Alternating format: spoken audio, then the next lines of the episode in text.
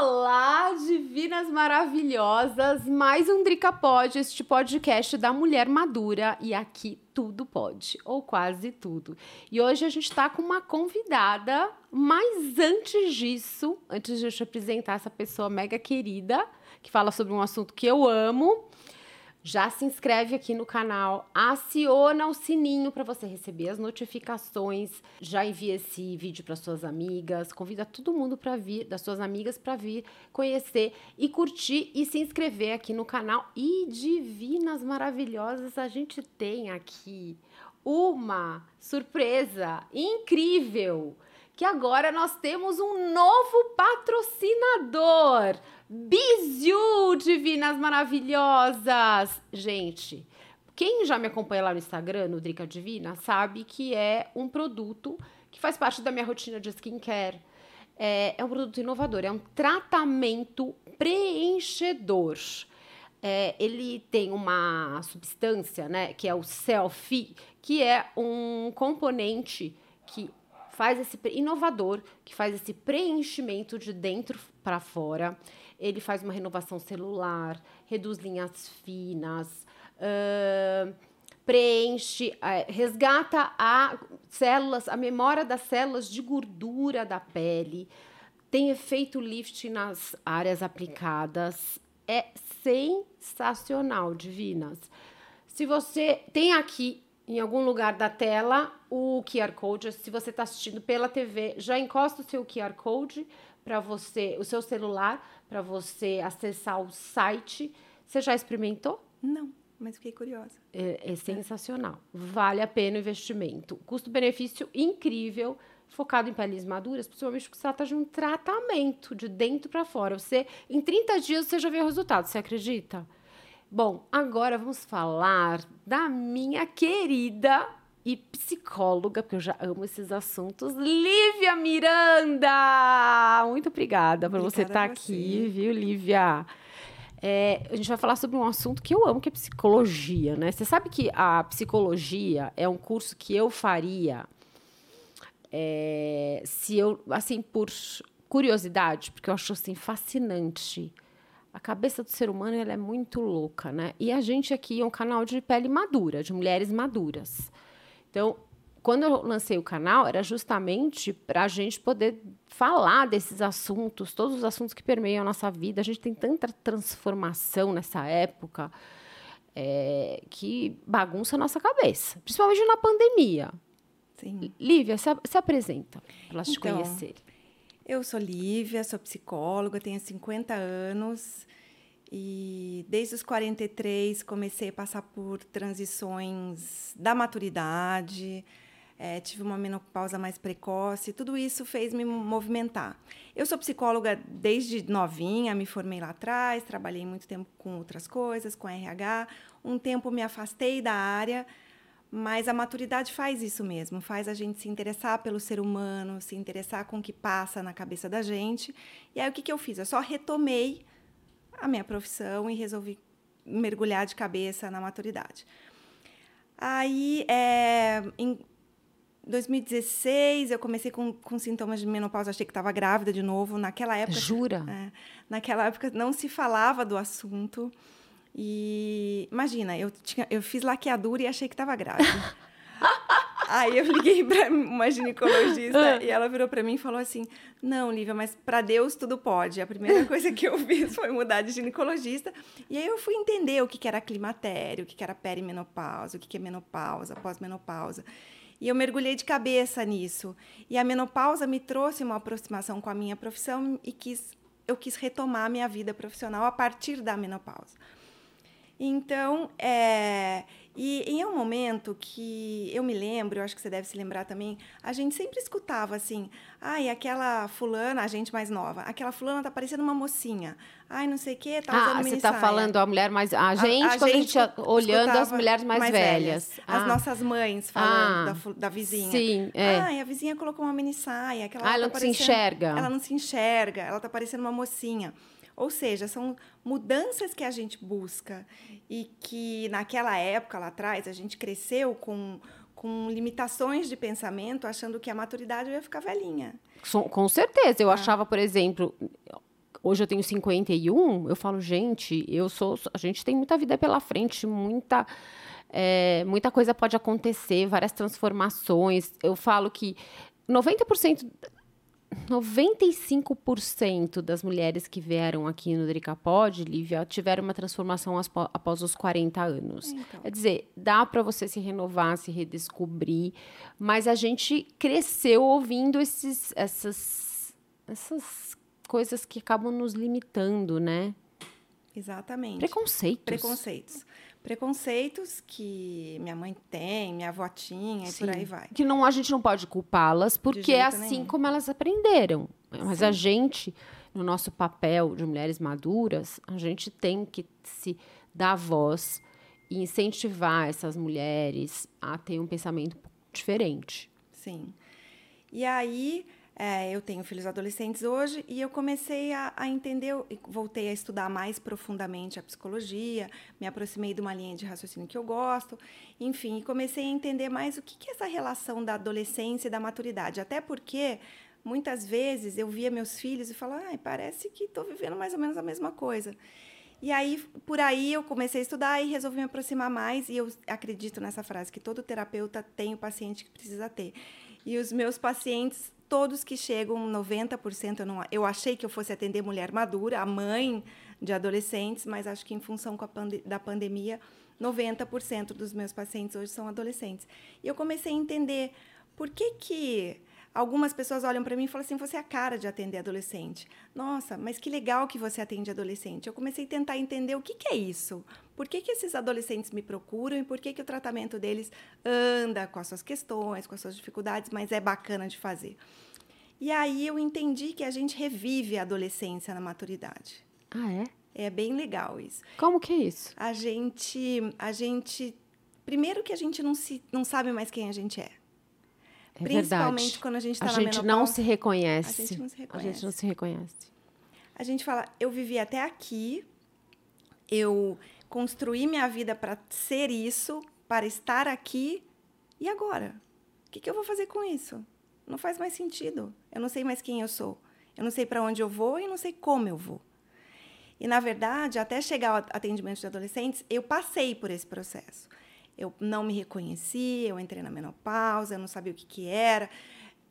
Agora eu estou na pós-menopausa, mas eu vivi turbilhões emocionais e fui entender o que estava acontecendo comigo, tanto emocionalmente, em terapia, quanto quimicamente, biologicamente com os médicos que me acompanham e comecei a entender que é um movimento que acontece principalmente com a mulher. Eu desconfio que aconteça com o homem também, mas eles são mais. Acho que mais é difícil, né? É, eu não, não sei, sei, se a gente não tem uma avaliação. Eu não sei te explicar, mas eu não vejo essas questões. A mulher é tão mais complexa que os homens, não, você não acha? Mas os homens têm mais burnout que as mulheres. Ah, é? É. E tem mais crise de estresse e toma mais antidepressivo. Eu achei que fossem as mulheres. Não, as mulheres tomam também, mas os homens eu acho que eles dependem mais. As mulheres vão buscar outras coisas, ah, além dos antidepressivos. Elas começam com o antidepressivo, mas sempre buscam... Uma solução. Uma solução. Não simplesmente ficar tomando, tomando... Tomando, tomando, tomando. Entendi. O, o homem, geralmente, vai ao médico, toma Não, isso se ele for se ao ele médico. for médico. O é, primeiro passo é se ele, se ele for, for ao médico. médico. Porque eu tenho alguém aqui, sabe, Lívia, que eu falo para ir pro médico, ele não vai, sabia, é. né? Então, se ele vai ao médico, ele toma um antidepressivo e fica lá e tá tudo bem. Eu, assim, colegas, amigos meus sempre relatam esse tipo de, de situação. Hum. Mas a mulher, ela procura outras soluções. É. Mesmo porque o, Se cuida o, mais. o antidepressivo engorda. É. Tá, é, não vou ficar entrando aqui em questões de obesidade ou não, mas a gente sabe que o excesso, muito excesso de peso, faz mal para a saúde. É, para a autoestima da mulher. É, tem, veio uma médica vascular, faz muito mal para a questão vascular, faz mal para tudo, tudo, né? Tudo. E aí engorda, aí tem tudo isso, e aí é, a mulher acaba procurando, se cuidando mais, e melhorando, porque a medicação é importante, é, procurando outros recursos para ficar bem. E aí eu entendi que esse é um movimento que também acontece na adolescência. O, a, o adolescente com 17 anos tem que escolher o que, que, ele vai fazer da vida. Ele não sabe. Nossa. É uma judiação. É uma judiação. é uma judiação. Porque você acha que você, no final, você acaba... Alguns escolhem o, a verdadeira vocação, Mas muitos escolhem, tipo, ah, eu acho que eu acho que eu gosto disso. Exatamente. Os adolescentes, de repente, eles se veem sem a, a sem a função do pai e da mãe ali do lado. Fala, uhum. meu filho vai para a vida. Vamos lá, você precisa estudar, você precisa ganhar dinheiro, você precisa trabalhar. E aí eles se veem perdidos. Chega só um pouquinho perto de você. E ele, eles perdem a referência de pai. Eles perdem a idealização que eles têm do pai e da mãe que fazem tudo, que é, dão porque tudo. antes, quando você é mais novo, você acha que o pai é, é o, herói, o, herói, você idealiza o pai e a mãe, acham eles perfeitos, aceita as opiniões, né? De repente, tudo muda. Tudo muda. Eu lembro que meu filho pequeno uma vez falou para mim, ele estava falando, fazendo alguma coisa escondida com a minha filha, e ele virou assim: "Não fala, porque a mamãe sabe tudo". Essa história de mamãe saber tudo não existe não mais. existe, não existe. Na verdade, é muito difícil para eles escutarem a nossa opinião. Com e, certeza. E a criança, como a gente, tem um pensamento mais plástico, ou seja, ele consegue passar de um lugar para o outro. O adolescente, ele vai o, o, pensamento dele vai ficando mais fechado, posso, posso dizer assim, e endurecido. aí endurecido, endurecido, e ele con não consegue ver soluções para as coisas. A gente, na maturidade, também não consegue ver muita saída. Tem uma hora que fala, eu tô lá e agora? O que, é que eu vou fazer da minha vida? É verdade. Precisa de, um, de uma ebulição interna para a gente sair do lugar. E muitas vezes a gente escolhe ficar no lugar que a gente está. É verdade, tem razão. Ou algumas, a... Eh, algumas escolhem ficar no lugar que está e outras se movimentam para se movimentam para mudar a vida. Você é um exemplo, eu ou sou outro e outras milhões que a gente conhece e não precisa ser assim, vou mudar a minha vida. É, dar uma reviravolta. Reviravolta, não, mas sair do lugar. E às vezes esse chamado é tão intenso que a mulher adoece para poder sair do lugar doenças acontecem. Você sabe que, então, você sabe da minha história, eu, eu, tive uma transformação de vida muito, muito, assim, uma virada na vida com 42 anos. Mas você sabe que para eu fazer essa virada, eu fiz uma terapia, eu tive zumbido, Lívia. Uhum. Zumbido de estresse. Porque eu estava num casamento que eu não estava feliz, eu estava num trabalho que eu não estava feliz, tava, tinham várias mudanças no meu corpo, não, sabe? É, apesar de eu, aí eu já porque eu tive comecei na, na climatério com 42 anos então, já começou um processo de transformação, mas mesmo assim já é um início, né, de você dessa mudança. E para mim foi tão difícil, tão difícil tomar atitudes, tão estressante para mim de eu não me reconhecer, sabe, de coisas tão diferentes que eu comecei a ter zumbido, um estresse muito grande, fui, tive que fazer terapia. E fiz um ano de terapia e foi aí quando que eu consegui sair dessa zona. É, porque uma zona é uma bolha que a gente se coloca. Isso. E aí é muito fácil culpar o outro muitas vezes, né? Ai, porque eu é. casei, a culpa é dele. Ah, porque eu fiz isso, porque eu fico para os meus filhos. Eu tô, e eu, inclusive, e, e faço tudo para os meus filhos, tal. E não é isso. A gente se coloca num lugar. Sim. A gente, do, a gente constrói uma vida e se coloca nesse lugar. E para sair desse lugar, a gente precisa de movimento. Só que é muito difícil. É doído, é sofrido, a gente abre ferida que precisa ser cuidada, que precisa ser curada. Rever relações. Rever relações. Sim, é, rever, rever, rever relações. relações. De amizade, de casamento. De todas. De todas. De família. De família. Parece que você começa a enxergar o mundo de uma maneira diferente. E aí, como é que você fala? Como é que eu vou lidar com tudo isso? E agora? O que é que eu faço? E a mesma coisa acontece com o adolescente. Como é, é que eu vou lidar com tudo isso? Que Tem que algum nome esse, esse período, assim? Hum. Não, na verdade, assim, tem um nome é, que, na verdade, na psicologia a gente usa como metanoia, mas é ligado à segunda metade da vida. A metanoia é uma mudança profunda de pensamento, é onde eu revejo tudo isso. Eu falo que o adolescente também tem a metanoia deles, mas a metanoia também tem um, um sentido que é a busca do si mesmo, a busca eu quem eu sou para que, que eu vim nesse mundo? Qual Nossa. é a minha razão de viver? E isso acontece na adolescência? Na verdade, essa profunda, profunda acontece na, na segunda metade da vida. Ah. Mas a adolescência tem um, um primeiro chamado. Entendi. Que se repete na segunda metade da vida. É quando eu. A primeira metade da vida, da adolescência, depois jovem adulto e adulto, até seus 30 e poucos, quase 40, a gente vive pro externo, a gente vive para construir alguma coisa. Na segunda metade da vida, a gente vive pro interno, para Ah. nossa intimidade, para nossa construção de ser humano. Por isso que a gente fala, a gente é muito mais livre, a gente é muito mais consciente de uma maneira geral, ou vai criando, né, essa consciência do, do que a gente realmente é, Uhum. né? A gente se enxerga falando de repente, né? Isso é um processo, mas quando você chega nesse momento, você fala assim, gente, eu tô eu eu sou assim, eu gosto assim, eu mais fiel com você mesma. Fiel, exatamente, é fiel, honestidade. Honestidade, mais honesta com você mesma. É honestidade e profundidade. Profundidade. E ó, eu acho que eu passei. E um- liberdade. e liberdade. Uns cinco anos me achando. Demora. Demora. Demora. É uns cinco, exatamente, uns cinco anos. E depois que você acha, você faz assim. E as coisas acontecem e acontecem numa velocidade que a gente nem espera. Fala, nossa, já. Exatamente. Mas é porque você tá inteira no lugar que você precisava estar, que você, que a vida te chamou para estar, que a vida te colocou. Perfeição. É, É isso. mesmo. É isso. Eu falo, gente, por exemplo, eu trabalho com redes sociais. Eu estou, Lívia, no lugar onde eu sempre deveria ter estado. Então. Só que para você estar aí nessa profundidade, nessa honestidade e do jeito que você quer estar, você teve que viver tudo isso para estar inteira. Então a gente também não pode descontar. Ah, lá na adolescência eu vou escolher o que eu que eu teria que escolher na maturidade para estar inteira na maturidade, na maturidade. Não, todo o processo, toda a vivência, toda a vida, ela agrega. Só que eu tenho que ser Os altos e baixos, Os altos e as, baixos, as experiências, experiências. tristezas, alegrias. Tudo, tudo, Tudo. tudo, tudo. Vai te construindo. As perdas, os ganhos, as relações que dão errado, as relações que dão certo, as relações que vão embora, você nem sabe por quê. O que- as escolhas, as não escolhas, porque não escolha também é As escolha. escolhas erradas. As escolhas erradas. Eu não gosto dessa palavra de errado. Eu acho que as escolhas sempre são as que a gente tem condições É de ter. verdade, tem razão. A gente fez o melhor. Aliás, esse dia eu escrevi um post pra gente ser gente mais gentil. Eu tô aprendendo a ser mais gentil, tô fazendo terapia de novo. Mas é bom. Nossa, uma vez eu fui fazer uma massagem e a massagista falou uma coisa que eu nunca esqueço. Falou: tem três coisas que o ser humano tem que fazer na vida: terapia, massagem e viagem. Mas é.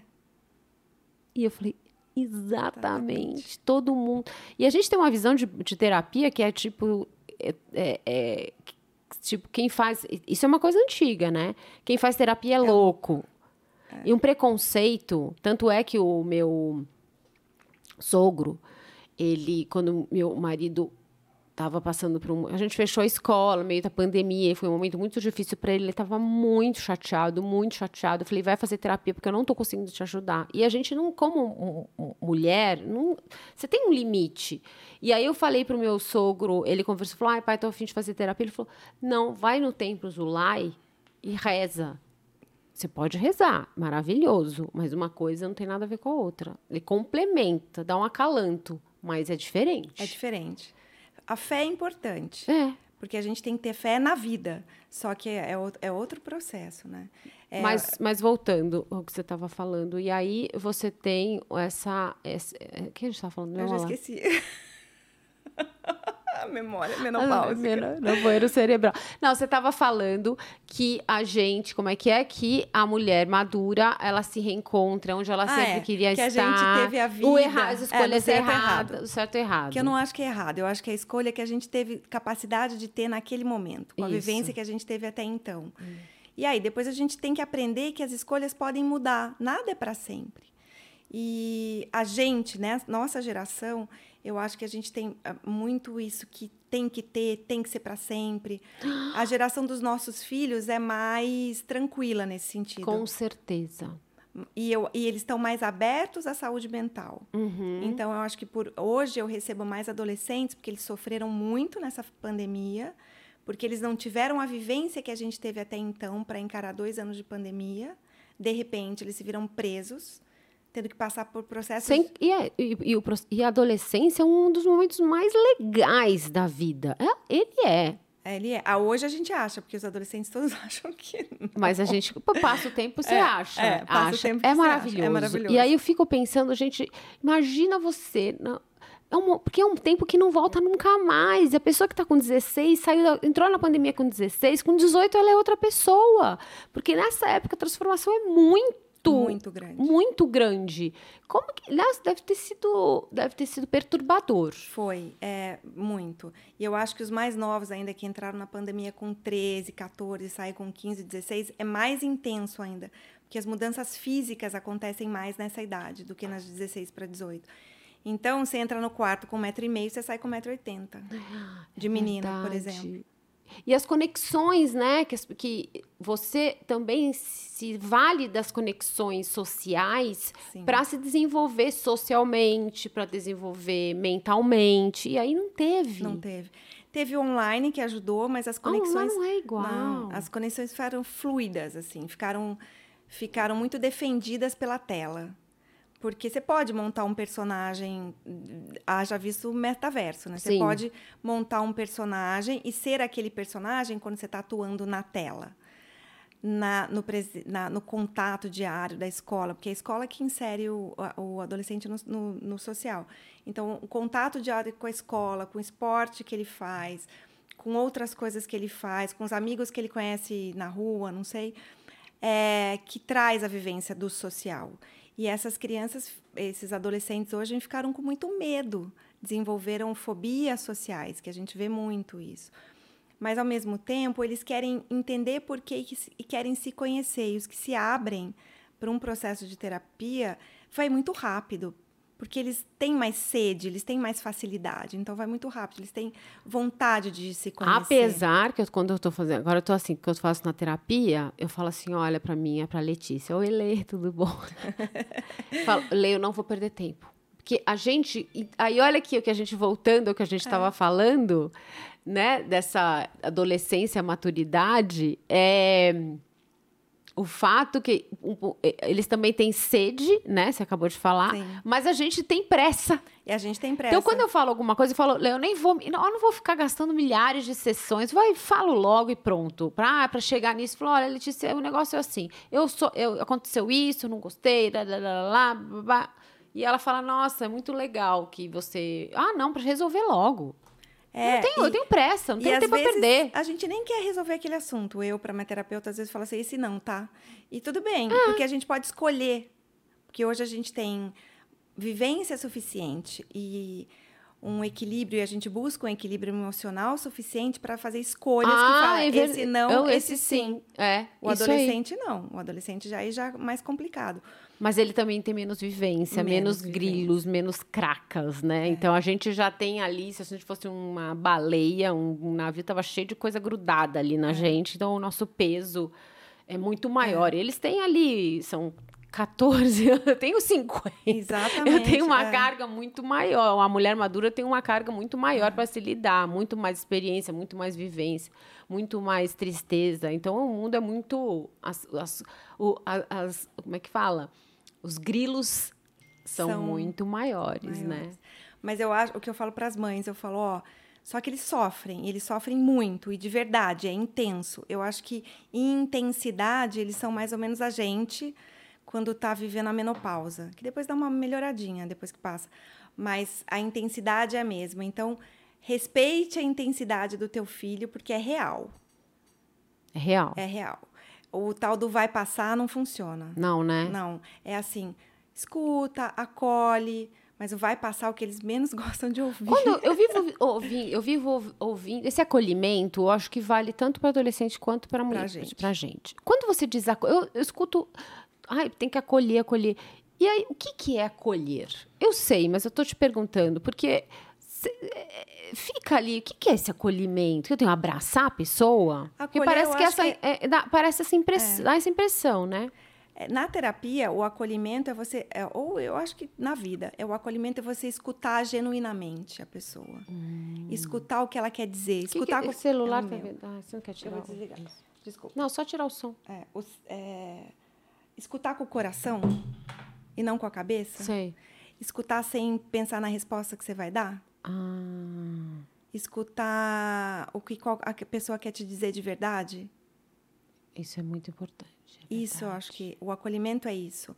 Às vezes um Sem abraço. que, dar, sem é que um- dar lição de Sem moral, sem, lição. dizer o que vai, tem que fazer. Tipo, eu te escuto. Às vezes é, você pode até falar, eu não te entendo, mas eu te escuto. Você pode me explicar melhor? Para ver se Ah. eu consigo te ajudar? Mas escutar com o coração, compartilhar da dor ou da alegria ou do momento que o outro está vivendo. Esse é o acolhimento. Porque às vezes a gente também cresceu com isso. E de mulher, que mulher eh, não ajuda a outra. Tem, Isso, é. Hoje é tão bacana quando você vê uma mulher assim que fala que bacana que você está fazendo, que legal É. isso que você está fazendo, nossa, torço por você. Isso é um acolhimento de- re- genuíno. E é a mesma coisa que você pode fazer com o adolescente. Você acha que os adolescentes hoje, por exemplo, nós somos de uma época com muita competitividade entre as Oh, mulheres, é. né? Muita. E aí, você acha que os adolescentes hoje. Porque eu me sinto hoje com muito mais. Eu me sinto acolhida. A gente tem lá um grupo de mulheres maduras. é, quando a gente se encontra, a gente é super acolhida, a gente sente assim, uma afinidade, uma conexão, às vezes com pessoas que a gente nem conhece tanto, mas que a gente sente essa conexão. E, mas isso é de uns tempos para cá. A minha adolescência inteira foi mulheres competindo, passando a perna, mentindo, tal, tal, tal. É, e hoje em dia, como é que ele é o jovem, as mulheres, as meninas hoje? As meninas, elas eu são- acho que ela tem um resquício aí da Sei. nossa época, mas eu vejo elas mais Unidas. unidas. Eu vejo elas mais mais, como eu vou falar? Mais acolhedoras com a colega, com a amiga, mas também tem a outra, né? Também tem, sempre tem, sempre vai ter. Sempre vai ter. Mas a- a- acho que as, as amizades são mais honestas. E as meninas hoje escolhem é, as amigas de fato. Eu acho que elas. Eu noto hoje, até pela minha Tem filha. mais força, eu acho. Tem mais força. Tem mais força, sabe mais o que Mais quer. decidida. Passa por todas as questões da menina ali. Ah, com o corpo. Por mais que elas aceitem, todas as colegas aí. Tem a questão do corpo da menina? Tem. Não adianta. A gente cresce com isso na alma, pa- parece. Você acha que é, é meio que, tipo, é pré-histórico, uma coisa ali que. Essa coisa da cobrança do corpo, ou é, ou é uma questão é, imposta pela sociedade? Eu acho que veio muito. Tem dos dois. Acho que tem dos Tem dois. dos né? dois. A gente, eu acredito muito na questão do, das memórias inconscientes que vem lá de trás. E isso a gente carrega na nossa vida, lá no inconsciente, lá atrás, que a gente chama de inconsciente coletivo, dessas, dessas imagens fortes. E acho que essa imagem do feminino bonito da deusa, da deusa do É. Olimpo, ela vem É verdade. ela vem, ela vem no inconsciente e a gente tem que quebrar isso, É verdade. Essa idealização. idealização. Que isso fez mal até para a própria mulher. Porque quando você não se encaixa nisso, é doloroso. Muito. Mas eu falo que também tem muito da colonização. Eu- você vai pensar na história na Idade Média, que as bruxas eram queimadas. As bruxas eram queimadas porque elas eram poderosas e ninguém falava se era feia ou era bonita. Então aí, olha, já tem que ser, tem que ser uma deusa e não pode ser poderosa. E você não pode ser poderosa. E aí acho que as meninas estão quebrando essa imagem Interessante. e estão virando mais bruxa do que deusa. A bruxa no sentido do feminino, sabe? Uma Do coisa- feminino poderoso. Do feminino que usa intuição, do feminino que sente. E eu não estou falando de sagrado feminino, nada disso, mas do feminino. Do que, que é o feminino? É uma coisa polêmica que eu falo para minha filha que se as feministas forem fossem mais femininas no que diz respeito do feminino mesmo, de usar a intuição, de usar o sentimento, o movimento feminista ia ser muito mais poderoso, no meu concordo. ponto de vista. Concordo.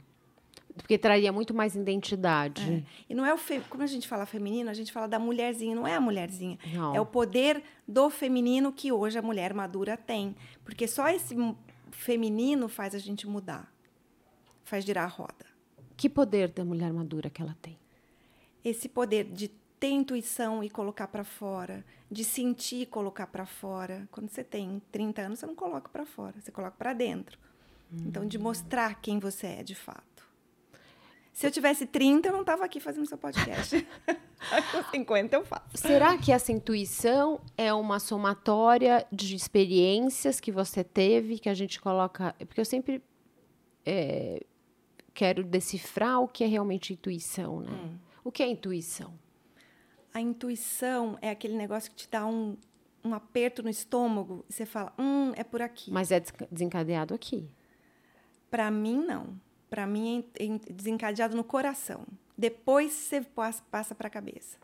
Porque você pode. Você tem tipos. eh, Tem pessoas que usam mais o pensamento, mais a intuição, mais o, sensa, o, a- o sentimento, mais os sentidos, como linha de raciocínio, como guia mestra. Quem usa a intuição, eu acho que a maioria das mulheres tem muito da intuição, ela, ela usa muito mais o que ela sente de fato. Ela não entende por quê, ela sente que ela tem que fazer. Você o, não o acha- entendimento vem depois. Então, mas você não acha que esse- isso é por conta de toda a experiência que ela teve? E aí ela junta tudo isso no cérebro, e aí ele rapidamente já fala: você já passou por isso, você já viveu isso, você já escutou uma história parecida, você conhece, entendeu? Aí ele junta tudo isso rapidamente e chama de intuição. Sim e não. Eu acho que ela, eu acho que esse processo do pensamento vem depois que você sente. Eu, Porque eu para explicar a intuição a gente pensa nela. é. Mas muitas Isso. vezes você faz assim, eu fiz isso. Ai, não sei se vai, nem sei por que, que eu fiz, mas eu fiz. É verdade. Já acho que- aconteceu, já, por exemplo. Não, é, é muito louco isso. De eu, de eu falar assim, gente, isso. hum, Não sei o que acontece, não sei, não sei, não. Sei lá, não- ou não, não quero ir nesse lugar, ou É. eu não quero. Não sei, é alguma coisa realmente que você não sabe explicar. É na boca do estômago. É. A gente que é mãe, por exemplo. Às cora- vezes- Eu sinto no coração, É. eu sinto, tipo, sabe, como se algum- alguma voz interior, sabe, falasse comigo. Então, a intuição é a voz interior. É verdade. É a voz interior. A gente, como mãe, tem intuição com o filho. Você fala, ah, ah, nesse lugar você não vai. Por quê? Não sei, mas você não vai. Você acha que, que. Como é que você acha que todo pai. Você acha que todo pai tem razão? Não. Eu acho que a gente precisa escutar muito o que eles têm a nos ensinar. Eu acho que essa coisa. gente- Por isso eu estou perguntando isso, porque a gente aprendeu que. E a gente escuta. Ai, todo pai tem razão, toda mãe tem razão. Não. Ter intuição e não deixar seu filho num lugar é seu coração mandando, seu coração de mãe. Isso é uma coisa. Mas, Mas é um não exemplo. significa que ela esteja certa. Quando se trata de intuição verdadeira, eu acho nesse determinado, por exemplo, vai a uma festa, você não quer que vá de Uber porque você está com questões ali com o Uber, você tem medo de acontecer ah, alguma coisa. entendi. Aí vai na a filha não vai, mas quem vai naquele Uber acontece um acidente. Sei. Coisas nesse sentido. Ou então a sua filha começa, ou seu filho começa a namorar com alguém que você fala assim, ou então andar com alguém que você fala, hum, intuição tá dizendo que isso aí não vai dar muito certo, não é uma, não é uma amizade legal, ou a pessoa não vai acabar bem, vai se meter em crenca. É, aí é mais complicado de lidar, porque você não co- consegue proibir. Tem mãe que proíbe, né? Mas proibir o seu filho. Mas eu acho que escutar, conversar, explicar, fazer ela ver a outra pessoa como de fato é. Validar se você tem razão ou não. Ah, e só conversando. Só conversando. Dá trabalho, dá bastante trabalho. E com os adolescentes é difícil de falar, porque eles não falam. Ai, é difícil. Eles né? entram no quarto. Ah, É, assim, né? é. Ah. E aí respira fundo. Mas às vezes você vai lá dar um beijo no teu filho. É verdade. Fala, dá um abraço, fala, tá bom. E, e aí eles querem conversar de noite, geralmente que eles estão mais acordados, a gente tá com sono. Aí você não consegue falar porque você tá morrendo de sono. E você fala, ai, justo agora que você vai tocar Agora eu vou ter que acolher ele agora, Agora, que sono! Que sono! E o teu olho fecha, não é? Tem isso. Nossa, isso mesmo! Outro dia, meu filho, mãe, quero conversar, sentou e eu assim, ó. E eu, meu Deus, ele precisa de carinho, ele precisa de atenção, porque meu filho tá trabalhando e estudando, então é assim, é na loucura. E sabe quando sobra, assim, É. um, um- um meia hora, ele foi lá conversar comigo, eu morri. Não é? E a gente, tem que lidar com tudo isso. isso. Mas se a gente fica com, aquele, com aquela luzinha ali acesa, que o que eles têm, eles têm a nos agregar e a gente tem a nos agre- a agregar a eles, e, e essa troca que eu acho que funciona, a gente tem um pouco mais de paciência. Mas eu acho que a honestidade, como a gente aprendeu a ser honesta agora, na maturidade com a gente, é legal ser honesto com ele. Fala, filho, vem cá, eu te dou um colo, mas eu não vou conseguir escutar tudo agora porque eu tô morrendo de sono. Vem dormir comigo, abraça, deita no sofá. Dá o carinho de outro jeito, Sei, entendeu? entendi. Que eles também vão entender. Que eles também né? vão entender. Tem que entender, afinal de contas, né? A gente. Você tá sendo honesta. Tô sendo honesta. É. Sempre E a honesta. honestidade vem com o coração, então eles sentem. E é de pele. É verdade. Quando é criança, quando a criança tá chorando, um bebê, você pega no colo, abraça, ela sente a pele. Você não vai, você fala até, ah, para de chorar, meu amor, não sei o quê. Mas ele, ele aprende pela pele. Então Ah. a memória da pele também é importante. Então um toque no teu filho é legal. Aí eu abraço eles O toda abraço. hora, beijo, faço Então, carinho. Aí você toca, vem aquele acolhimento Vem, de pele. é verdade. Toca, parece que ele faz. Uh, às vezes tá. Desmonta. É, dá aquela. Uh, Ah. né? Assim, é muito gostoso. É pra todo mundo, carinho é muito É bom. muito bom. Como que você vê, por exemplo, a maturidade, então, em relação a essa adolescência? Voltando ao que a gente estava conversando sobre essa adolescência-maturidade. Eu acho que a, ma- a maturidade é o nosso segundo. A adolescência é o primeiro chamado e a maturidade o segundo chamado. E eu acho que a gente acaba sendo. Na primeira. Na, na, na adolescência, você, você vai fazer escolhas. E na, na maturidade você vai arquitetar o que, que é o ser, da, o que é- quem é você na sua vida, sabe? Você vai ser o arquiteto da sua vida de fato. Na maturidade. Na maturidade. E, a, e na adolescência você começa esse processo. Começa nos processos de escolhas. E na maturidade você tem a, a possibilidade de rever as escolhas. Você, você atende adultos também? Atendo. Atendo adultos. E atendo a maioria é adolescente porque acabam me procurando, mas eu atendo adulto também. E gosto de atender adulto. Qual que você acha que é a maior dificuldade hoje em dia do adulto? O adulto. Porque eu acho que, assim, quando a gente fala de maturidade, a gente está falando muito das mulheres, mas eu acho que a vida adulta. É difícil. Boletos. Boletos. Boletos, né? Eles. é, a gente perde. O que, adolesc... que é o mais maravilhoso da adolescência é que você não tem Pagar conta. pagar conta. É, verdade, as responsabilidades, aquela coisa. E aí, parece que você tem, assim, vive num. num, num como assim, num, num paraíso. Eu tenho, é tão bonitinho, eu tenho um paciente Adolesc- tão bonitinho que fala assim pra mim: eu sei que eu tenho que escolher, eu sei que eu tenho que trabalhar, eu sei que eu vou ter que pagar a conta, mas é muito cedo, é bonitinho. E é verdade, assim. É, eu acho que assim, não vamos falar da maioria, mas vamos falar de. Tem muitos adolescentes que têm que trabalhar, Sim. mas assim. Mas o adulto, como que é? Como que questão que que tá Eles trazendo trazem agora? muitas questões em depende da idade, né? É, Mas na muita muita depressão, muita ansiedade e muito problema de relacionamento, muito. que tipo assim? Ah, de separação, de às vezes traição, às vezes não saber mais que, que relacionamento que ele quer da vida. Aham. É, às vezes de tudo, de tudo um pouco. Às vezes são pessoas que se relacionam com, com um sexo e depois descobrem que gostam de outro. Isso acontece também, bastante. Como que pode ser? Como que você. Será que você sempre soube. A gente, você, digo, a pessoa sempre soube que ela era. que ela gostava de outro sexo, não reprimia? Sim, é, sim e não, né? Eu acho que sim, é, na maioria das vezes, mas muitas vezes a pessoa busca companhia só, quando é mais velha. Ela está buscando um relacionamento afetivo, mais entre o sexo, mas menos sexual e mais afetivo às vezes. E às vezes ela busca mais a companhia. Quais mudanças você acha, por exemplo, que a mulher madura, no caso das mulheres, o que, que é mais sofrido para elas?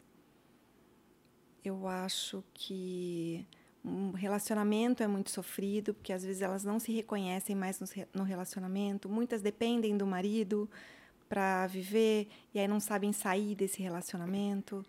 É, é muito. Eu vejo bastante questões de relacionamento, muitas. Sempre Você acha que entra. não. Que, que, que, voltando a essa coisa da adolescência e maturidade, né? Porque muitas vezes a gente casou mais nova. E aí você segue um caminho com a pessoa. Isso não é culpa de ninguém.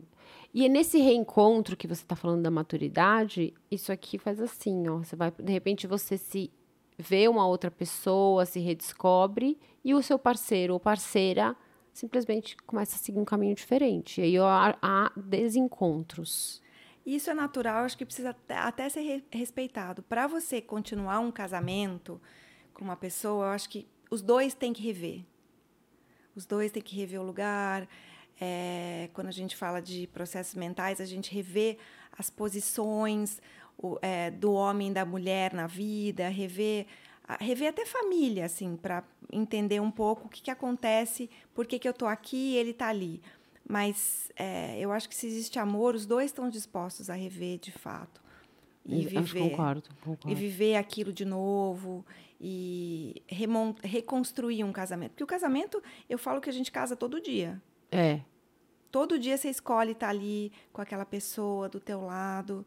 E, e, todo dia você quer construir uma vida com ela. Quando você para de escolher todo dia, é que teu casamento já tem alguma coisa errada. E se você não para para olhar, e é sempre muito mais fácil não olhar, muita, na maioria das vezes. É, você, encarar. Sim. Encarar. Você não para para olhar a relação, encarar a relação, é, entender o que está acontecendo ali, quais são as mudanças que estão acontecendo com você e perguntar para o outro, não supor, mas perguntar para o outro quais as mudanças estão acontecendo com você que a gente não está se reconhecendo. As uhum. minhas são essas. Quais são as suas? Será que a gente tem um caminho em comum? Isso é respeito também, né? Precisa respeito acima de tudo. Respeito acima de tudo, mas muita gente não faz isso, né? Passa batido. E, é, e, e eu nem. É difícil encarar, porque quando é. você encara, muitas vezes você subentende que você vai ter que tomar alguma decisão. Sim, então. É, é entendeu? Que assim, encarar é, é você sabe que você vai ter que tomar alguma decisão. Às vezes a pessoa não está pronta para tomar essa decisão. Sim. Não, por isso que eu falo que muitas vezes a escolha é ficar no lugar. Porque a, a, a própria pessoa ou o outro, a gente tem medo da, da reação do outro. É. Então, a própria pessoa ou o outro não vai saber como lidar com a situação ali no momento. Ou a mesma a própria pessoa, a própria pessoa. mesmo. É. As, mas o que é que acontece? Se aquela, se aquele decisão de relacionamento, seja lá o que for, de trabalho, estou há milhões de anos no trabalho e não consigo sair, não consigo sair, isso adoece adoece fisicamente. A do doença, meu zumbido. O zumbido. A, a, doença acaba sendo o chamado para a pessoa ah. sair do lugar. O tanto tipo, olha, querida, aos... se você não está resolvendo, eu vou te, te eu vou te, te fazer, fazer doente, resolver. resolver na paulada. Você está sofrendo tanto com isso que o sofrimento causa doença. E aí tem uma ligação do corpo com qual doença e por quê, mas é, e também tem a predisposição, tem tudo isso. Mas é o chamado do corpo para que uma decisão seja tomada. É aí, Ele põe só uma coisinha, uma já tá coisinha, tá... é só espinha, às vezes Isso. tomam um Roacutan, tá. mas o Roacutan, uma coisa que é, é importante saber é que o Roacutan é, ele às vezes, para quem tem tendência à depressão, às vezes ele pode aumentar a depressão do adolescente. Então, para filhos que tomam, Prestem atenção. Mas assim, a pele Mas já é, é viçosa, cheio de, cheio de colágeno, o cabelo é um cabelo espetáculo, espetáculo. A, a corpo tá um... Tudo bem, mas, mas tem... Para os adolescentes, uma espinha aqui tem a mesma proporção... do que a... Do que a, a nossa a derretição do rosto. É verdade. É, é, a mesma proporção. Então, também, é, quando a gente é falando de acolhimento, não dá para não acolher a espinha. Uma vez eu perguntei para um paciente assim: se tivesse um gênio da lâmpada, o que, que ele. O que, que você queria? Não ter mais espinha. Olha, com tanta coisa para não ter. Coisa não ter. Ele não queria espinha, porque aquilo atrapalha a vida dele. E então ele tem essa intensidade que a gente tem que considerar. Quando eu falo do acolhimento, tem que considerar a, a intensidade do adolescente. Mas a gente, a gente também tem que se acolher. E, e aí, né, uma vez eu vi a Vera Fischer falando uma coisa que eu achei ótimo, que é assim, a mulher é cara também, né? Ah, é, ela é cara. Ela é cara. O adolescente é mais baratinho, é, é bem mais fácil de lidar. Ah. Mas, mas a mulher é cara, tem que se gasta. E a gente, mas eu, eu vejo como investimento. Eu também vejo. Com, e eu acho que tem preços como, como esse, ó, propaganda. É, é. como custo-benefício para tudo. E eu acho que a gente pode escolher. E, e, e que nem treinar. Eu falo que eu, eu treino porque eu economizo o plano de saúde. Sem dúvida. É que né? nem uma época que eu corria, o pessoal correndo e falava, eu não bebo cerveja. Eu falei, gente, cerveja, eu nem gosto de cerveja. Mas falando de bebida alcoólica, por exemplo, eu falava, gente, mas peraí, eu, eu corro para poder comer, eu corro para poder beber. Não é o contrário, eu não bebo para poder correr. Exatamente, é. Então, atividade física para te melhorar a saúde e também para pagar menos plano de E saúde. para pagar menos plano de saúde. Quanto mais. E pensando que eu tenho mais 50 anos, gente. Tem Nossa, mais você tem 50, vida. Haja plano de saúde pra Haja pagar, né? plano de saúde que vai, vai ficar. É. É. verdade. Pena que a gente vive num país que a gente precisa, né? Que a É. gente. é, Que a mas gente enfim. precisa. E aí é, você tem que. Tem muitas questões. Porque aí você tem que, tem que lidar com o seu emocional que está mudando. essa Muito, né? redes- reconstrução, reencontro, uma alimentação de tudo. É, é muito complexo. É muita coisa para a gente lidar É com a pesado. relação. E aí, quando não começa, uma nova relação. Uma nova relação. Que é maravilhoso também. E eu acho a nova relação bem bacana, porque ela dá uma vida. Dá. Ela traz um É brilho gostoso, no é, olhar. é. é. Ou recomeçar a mesma relação. É verdade. Recomeçar a mesma relação. Ter a disposição de come- recomeçar a mesma relação. Não é o meu. É a disposição de começar a mesma relação ou uma nova relação. E tá aberto para a vida, assim. Eu acho isso o mais importante. Como que, como que é, eu, eu- como que é começar?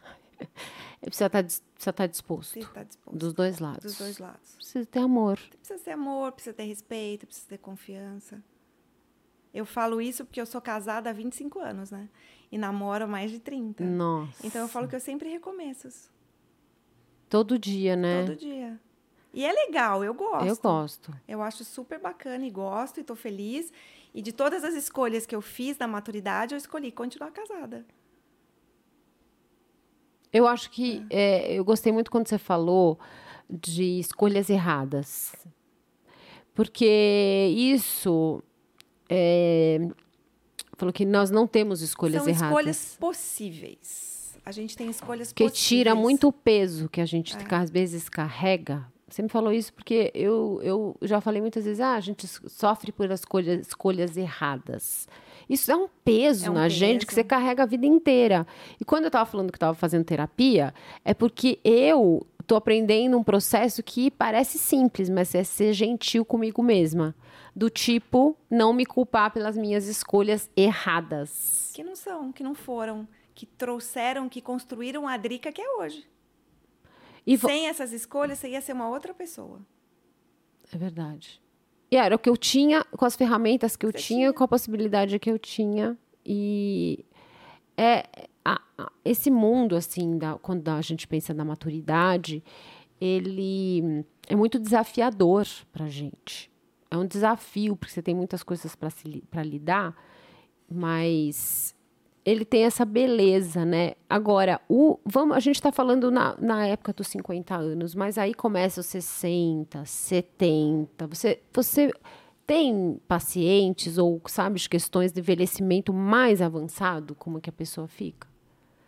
Eu acho que hum, eu tenho, sim, pacientes de 60 e poucos, mas eu acho que é, as questões, no caso das minhas pacientes específicas, as questões não foram tratadas aos 50, e estão sendo tratadas aos 60. Então, em qualquer momento da vida, se tem uma reconstrução.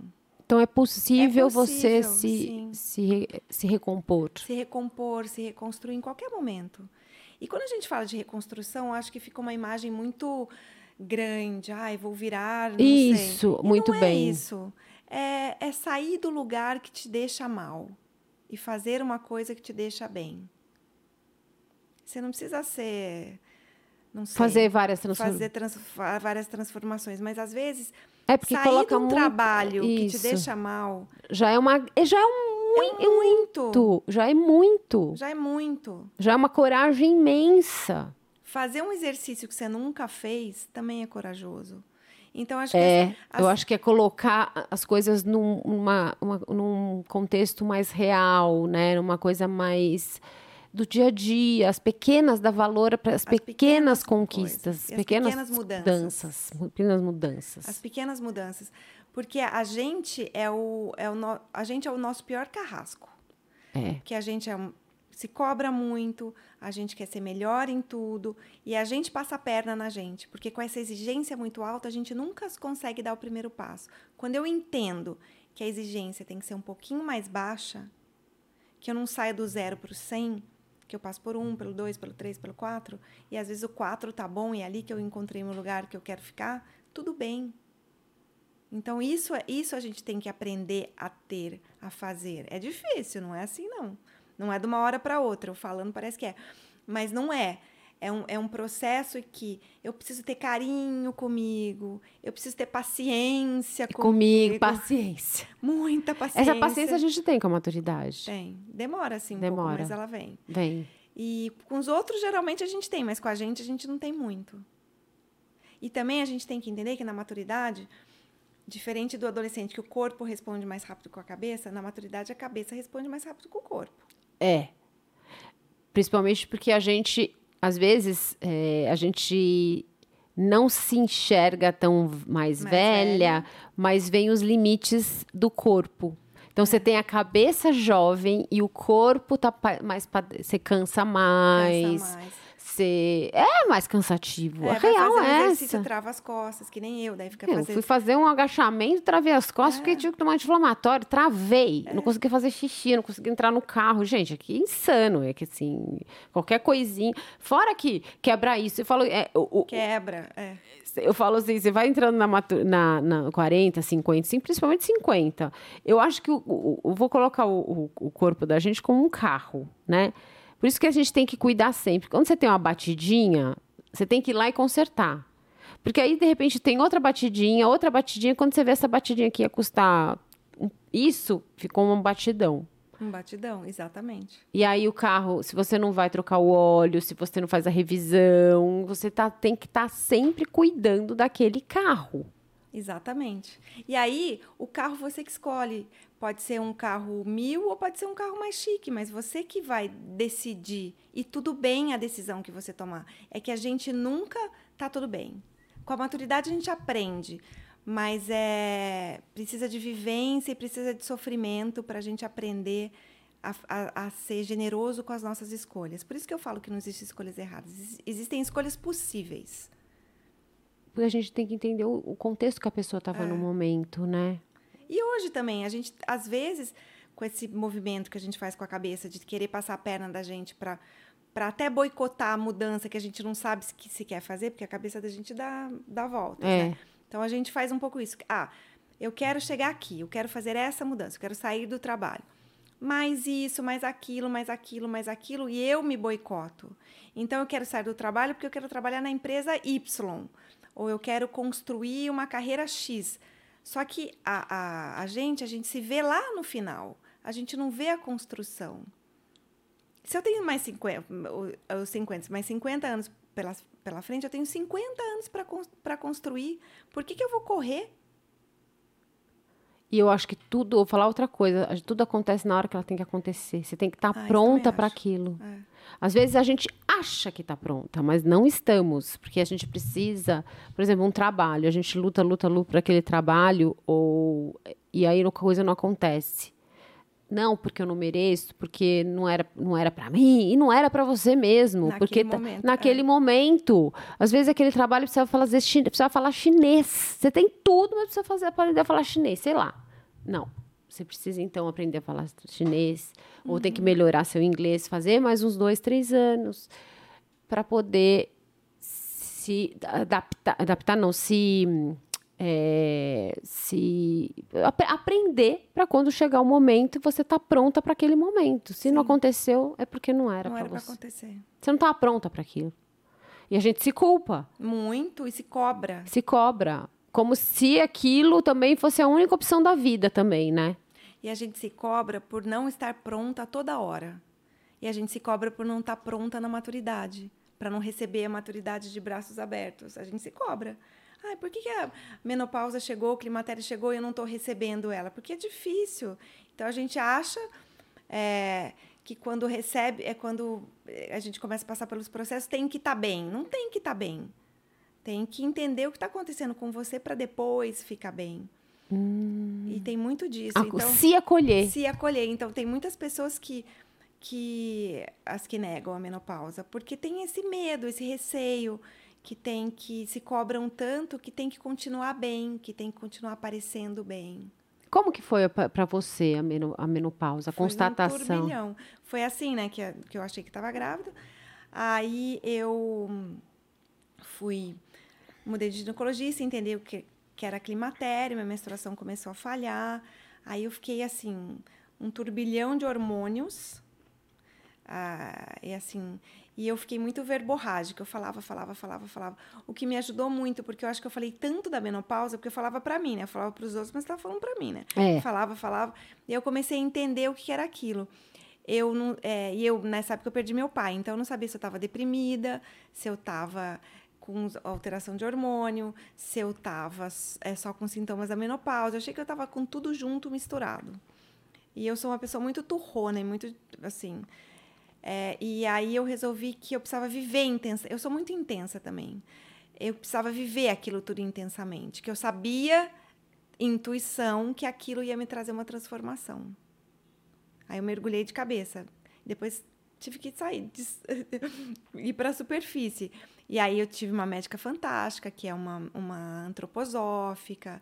Então ela fazia algum, algumas ma- manipulações da veleda lá, com algumas coisas mais naturais. Porque você é, é- é vega- vegana. Não, eu já fui vegetariana, Vegetariana. mas agora eu já, eu já parei. Eu já voltei a comer carne. Passei um ano. Eu fui vegetariana porque eu estava colega da minha filha, que era também, que também voltou. Então, esse, é, fiquei um ano vegetariana. É bom. É, eu, eu, Eu como pouco carne eu agora. como pouca carne, mas é, e que é ruim. É. Porque a hora que a gente mais precisa de proteína É. é agora e a gente faz reposição com outras coisas. Mas é, eu acho que esse, tur, esse turbilhão de coisas também acontecem. Já acontecem, já é difícil quando você tem informação, imagina quando você não tem. Não tem. E eu fui buscar informação vivendo, porque até então eu não tinha. Eu perguntava para Eu tenho irmãs mais, mais velhas. As minhas irmãs são de 15 a 17 anos mais velhas que eu. Nossa! Então, elas estão elas estão entre 64 e 67. E é uma outra geração diferente. Eu perguntava para elas, elas não falavam nada. E a minha mãe falava: não, isso aqui é. Não, aconteceu isso. Ah, eu tomei hormônio. Ah, mas eu não senti isso. Eu falei, gente, não é possível que eu só que tô sentindo tudo isso e ninguém nessa casa, com quatro mulheres aqui dentro, sentiu isso que eu tenho. Acho que não tinha nem consciência. Ah, pode ser. Porque minha mãe, ela nunca falou de menopausa comigo. Ela, eu perguntei outro dia, eu falei, mas você entrou na menopausa? Ah, nem sei, eu nunca senti nada, mas assim, a libido no pé, entendeu? Ela como já comentou, ai, nossa, eu não tinha libido nenhuma. Então ela foi, sabe quando foi assim, meio que cuspindo, assim, as, a- a- a- os sintomas pra mim? Ah, é minha libido, ah, depois de um tempo eu não tinha libido nenhuma. Ah, não sei o quê, ah, isso aqui, ah, sabe, assim, coisinhas, mas ela nunca, ela falou, nunca fiz nem reposição. Aí foi ver os hormônios dela tudo bagunçado, ela tinha, não tinha zero de não sei o quê. E ela, de boa. Engraçado, É, né? Então, eu tive mais ou menos. E eu ficava horrorizada que ninguém falava do assunto. E eu, apesar de mais nova que as minhas amigas, que nem você, entrei na, no Climatério com 42, 43, ninguém nem sabia o que estava Imagina. acontecendo. Então, eu fui atrás da informação. E. Isso é muito esclarecedor, isso dá uma paz. Dá uma você sabe, paz. porque aí você fala, gente, aí quando você começa a falar, É. você faz uma rede, assim, tipo, de abraço. Eu sinto isso, eu sinto isso. Ai, eu fadiga, falta de, por exemplo... Aí eu, por isso que eu converso muito nas minhas redes sociais, para que as pessoas, elas falam, puxa, É eu acho que eu isso, é. devo que... pro-" Você sabe que às vezes eu coloco lá, ai, gente, eu tenho problema. O maior problema é estabilizar... É assim, eu durmo, eu sempre falo isso. Não tem problema para dormir, eu tenho problema para manter o sono. E aí você faz, às vezes eu faço umas enquetes... É, elas falam, tipo, 50% tem insônia, 50% tem problema para. Não, vai 45% problema para insônia, 45% problema para manter o sono, e o restante não tem problema nenhum, que é uma porcentagem pequena. E muitas falam assim: puxa, eu acho que eu tô tendo isso aí. Eu vou perguntar, eu vou procurar um médico. Ah, eu acho que, nossa, talvez seja menopausa. É. E aí você se identifica, você perde aquele. E eu falo com mais. Eu acho que é um assunto super natural que a gente tem que falar. Então, tem que falar. E a gente fala com naturalidade. Fala E com hoje- naturalidade. é, e, e as minhas irmãs não falavam, a minha mãe muito menos. Hoje a minha mãe acho que até fala mais. É, e, Mas porque você põe a, leva à tona, você fala mais. É, você, você tem mais esse contato. Então a gente tem as reuniões com as mulheres maduras, então você conta, não sei se você conta para ela, mãe, Conto, então. é. E aí eu acho que de repente ela se sente até às vezes mais confortável, às vezes tem uma curiosidade. É, é, e é interessante isso. Acho que, e eu hoje, às vezes, amigas minhas me ligam, Olivia, eu tô sentindo isso, isso, isso, isso. É menopausa. Eu falo, ué, mas não é possível. Eu falo, como não é possível ser mais velha que eu? Tipo assim, sabe? Você sabe que eu vim, veio uma ginecologista aqui, e ela falou assim, Drica, um negócio tão sério, por exemplo, ela faz, ela faz é, atendimento no SUS. Eu falo, tem, chega, chega mulher que ela tá sentindo a vida, ela fala assim, a minha vida acabou. Com 45 anos, a minha vida acabou, eu tô destruída. O que que eu tenho? É isso mesmo. vamos ver seus hormônios. Que hormônio é vida, né? E aí, e é realmente é tão transformador, e essa, isso é essa intensidade varia de mulher para mulher. Mas se ela não tiver consciência do momento dela, fica muito mais difícil ela poder se Muito. curar. Muito mais difícil. Se curar, não, não é porque não é uma doença. S- lidar com isso da melhor forma E possível. o que, que procurar acontece? ajuda. Ela se fecha. É, essa rede de apoio que a gente precisa ter. É muito importante. Em qualquer fase da vida. Desde a adolescência até agora é super importante. E aí a gente começa a encontrar as pessoas e as amizades mudam muito nessa fase, né? Mudam. Não é engraçado isso? E a gente começa a procurar as pessoas que fazem sentido pra gente. Alguns amigos de- da vida ficam, porque são aqueles que você tinha que você escolheu lá atrás e são as escolhas que tinham que ser escolhidas. E, e, a- e as amizades mudam, a gente vai trocando, a gente vai se aproximando de pessoas mais velhas, mais novas, mas pessoas que agregam. Ai, falou tudo, falou tudo. Eu, hoje, eu, por isso que eu amo nosso grupo de amigas, que são mulheres de conteúdo, cada uma com a sua história, com a sua profissão, que agregam tanta informação legal, tudo mulher, todas mulheres maduras, incríveis, que são e que a gente se inspira tanto, né? A gente Nossa. admira tanto, uma admira a outra. É muito legal isso. Eu acho uma delícia que você escuta e fala, nossa, jura, É. conta mais. E você tem essa troca, isso é muito legal. Compartilhar vivência é maravilhoso. E a gente compartilha nessa época sem preconceito. Sem preconceito, coração sem aberto. mostrar, querer mostrar. É, Sem querer mostrar que fez, sem querer mostrar. é. A gente compartilha de uma outra forma.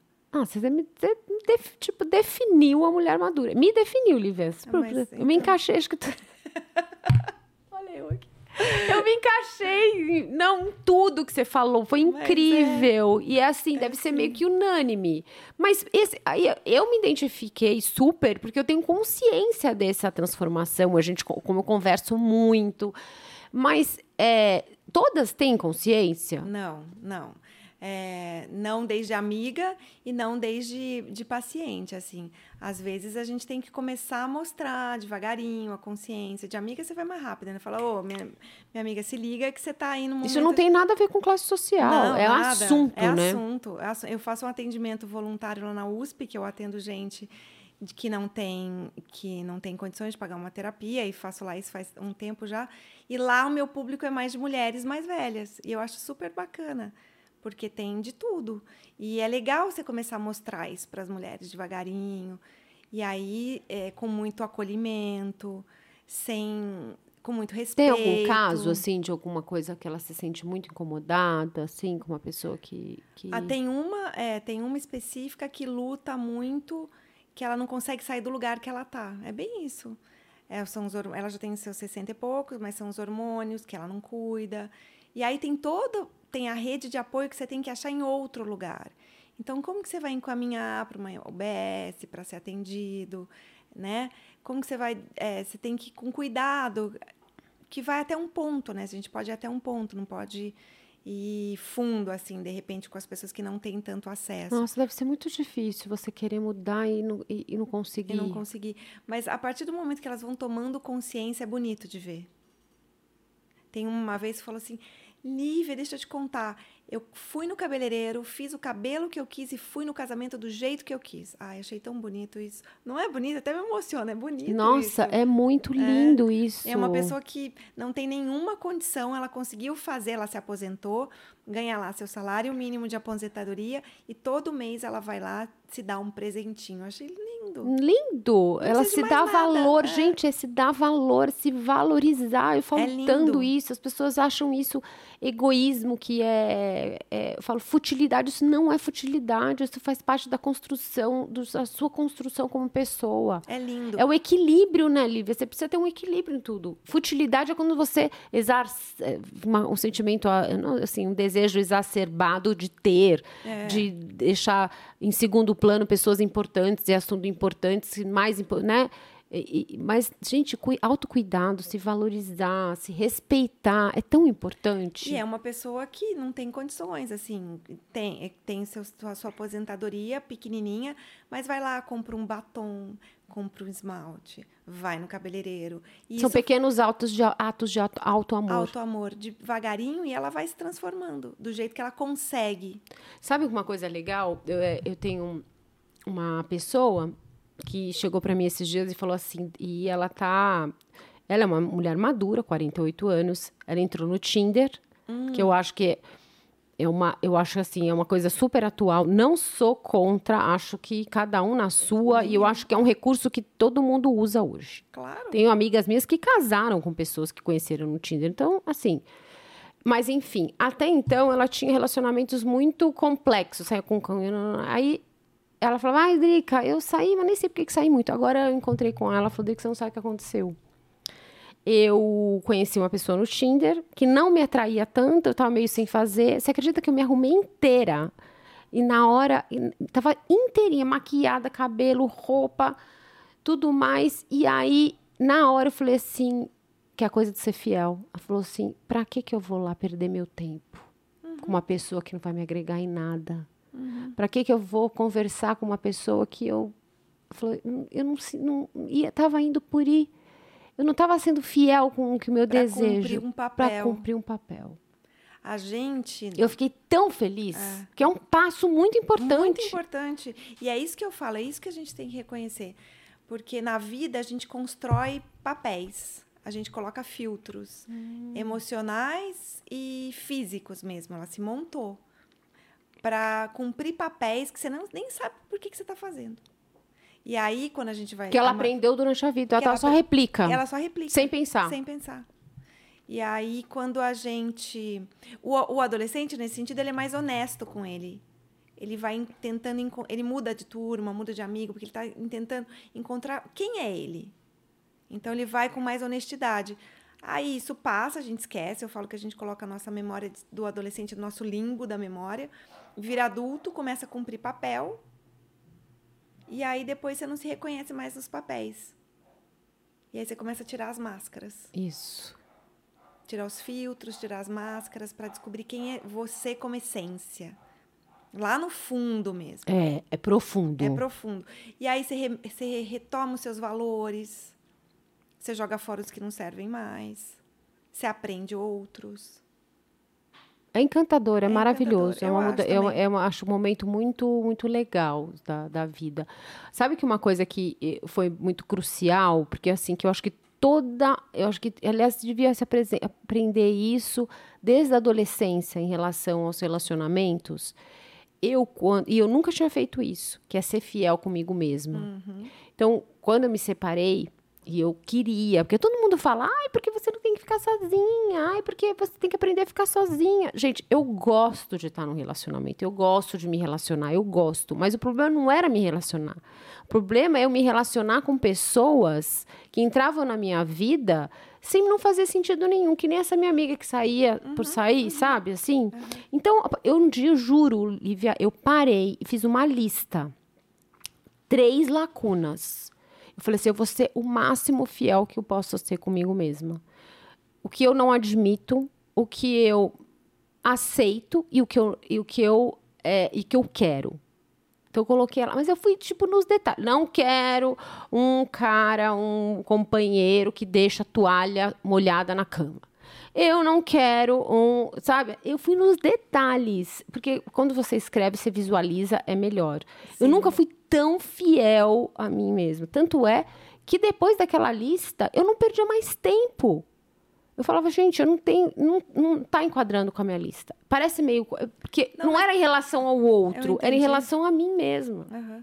Mas eu acho isso legal. E também esse hábito de colocar no papel, quando a gente concretiza, e colocar no papel é concretizar, você sai do, do Imaginário. pensamento, do imaginário e coloca lá, a gente, é mais, a gente aprende a ser mais fiel, porque você está olhando, né? É, um, é, é, é o compromisso que você faz com você mesmo. E é muito legal isso também. Eu É gosto. muito legal. uso muito o recurso da escrita, assim, para esse tipo de coisa. Mas, é, e é muito legal isso. Eu tenho uma amiga também igual, que ela tá- adora se relacionar. E aí ela também patinou até achou o segundo marido da vida dela. Eu, e eu também encontrei o meu. É. Foi que é o meu amor. Ai, Lívia, nossa. Agora eu vou te fazer uma última pergunta. Diga. Assim, muitas das vezes fico até, em- assim, falando, nossa, eu nunca tinha pensado sobre isso, né? O que é envelhecimento para você? Envelhecimento, eu acho que é. Eu acho que é um, um novo nascimento. Meio Benjamin Button, assim. Eu acho que. Aliás, todo mundo devia se ver esse filme. Né? O, a, como é que é o nome? É a verdadeira. Não, não é Benjamin Button. É, como é que é o. Como é que é, A amor? verdadeira história. História de Benjamin, Benjamin Button. É, porque às vezes a gente nasce velho e Nossa. acaba se transformando em jovem. É, o corpo não responde, não responde, mas a gente tem recurso para fazer ele responder. E aí a gente, e eu acho que é legal o corpo não responder em alguns momentos, porque a gente é, tem noção dos nossos limites que a gente tem. E os limites estão aí para ser respeitados. Os nossos próprios, não, não dos outros. Fica um pouco mais humilde, você acha? A Acho. humildade de você entender os seus limites. Acho Que é essa coisa da adolescência que ela não tem, né? que ela não tem. Eu acho que a gente fica mais humilde, eu acho que a gente fica mais confiante, eu acho que a gente fica mais honesto, Mais grato. Mais grato, mais carinhoso, mais amoroso, mais intuitivo. Acho tudo isso. Eu acho que a do- se a gente encara o envelhecimento como um renascimento, ele vem cheio de coisas boas. Se a gente encara o envelhecimento como uma morte, ele é carregado de coisas ruins. É verdade. Então depende do ponto não de é um vista. fim. Não é um fim. O envelhecer, envelhecer não é um, Não fim, é um fim. fim. Não é um fim. A menopausa, né, no caso, também não é um fim. É um recomeço. É um recomeço. O envelhecimento, quando a gente diz, eu acho que é também importante que a gente nem falou, o envelhecimento é quando você começa a se deparar com seus limites. Então, Isso, né? e os limites, eles dão contorno, e o contorno, às vezes, é muito importante para gente. Em que sentido? Eu acho que a gente precisa saber onde a gente está, com quem a gente está, quais são as pessoas que nos cercam, para onde a gente vai. Então, tudo isso tem contorno. Não é limite, é contorno. É contorno. Não é limite, é contorno. Maravilhoso. Nossa, é maravilhosa, Lívia. É. Tantas reflexões, eu adoro esses assuntos, porque eu acho que fazem a gente refletir de uma maneira diferente em relação a muitos pontos de vista. Sim. Então, tudo que acrescenta, porque eu falo, gente, o que hoje a gente precisa? Compartilhamento. Por isso que os podcasts estão fazendo tanto sucesso. Por quê? Porque é um compartilhamento de experiências. E o que, que a gente quer? Se relacionar. O ser humano é um é um ser social. Por isso que a gente Sim. sofreu tanto na pandemia. Sim. A gente, é, eu tenho lembranças, por isso que quando a gente vê, às vezes, a gente lembra da infância, eu na sala da minha avó, os meus tios, aquelas sentados assim na sala, aquela fazia uma roda de cadeira, todo mundo se relacionando, como era uma memória tão gostosa. E, na verdade, o ser, o ser humano se constrói a partir da relação e da imagem que ele tem do outro. E aí ele internaliza, e aí ele começa a se construir. Então, por isso é importante a relação. Ah, E a vida é assim, o tempo todo. O neném aprende com a imagem da mãe, aprende com o pai, vai aprendendo com as relações. E a gente vai continuar aprendendo com as relações o resto da vida. Internaliza o que é bom e joga fora o que é ruim. simples, Só. só isso. Até parece, né? Você já viu Succession? Já adoro, adoro.